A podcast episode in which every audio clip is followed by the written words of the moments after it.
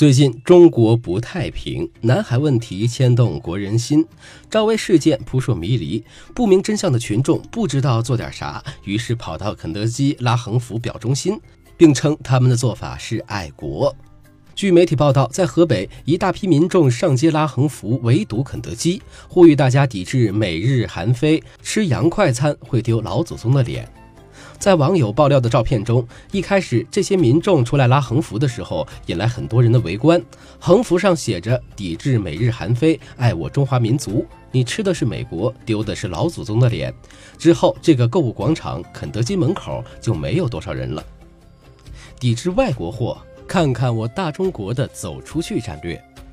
据商务部统计，一到十一月，中国境内投资者共对全球一百五十三个国家地区的五千九百八十五家境外企业进行了非金融类直接投资，累计实现对外投资一千零四十一点三亿美元，同比增长百分之十六。十一月当月直接投资八十九点二亿美元，同比增长百分之十二点六。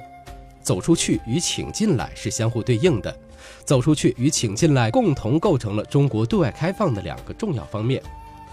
走出去战略有时也称跨国经营战略、国际化经营战略、海外经营战略或全球化经营战略。中国企业的走出去可以分为两个层次：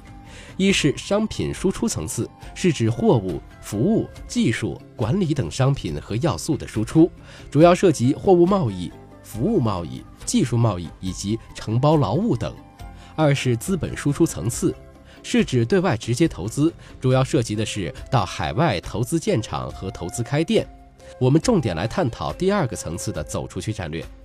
要想享受入市后应有的权利，就必须走出去。入市后，中国企业所获得的权利和机遇，主要体现在国外，体现在外国向中国的产品、服务和投资更大程度的开放市场和实行国民待遇等方面。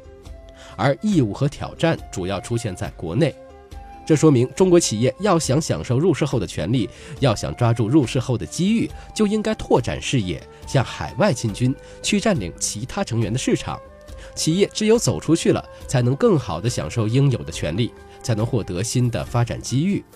如果不积极地实施走出去战略，总是在国内迎接挑战，那么企业的发展就将受到极大的制约，中国也就很难造就出一批能够拥有国际竞争实力的跨国公司。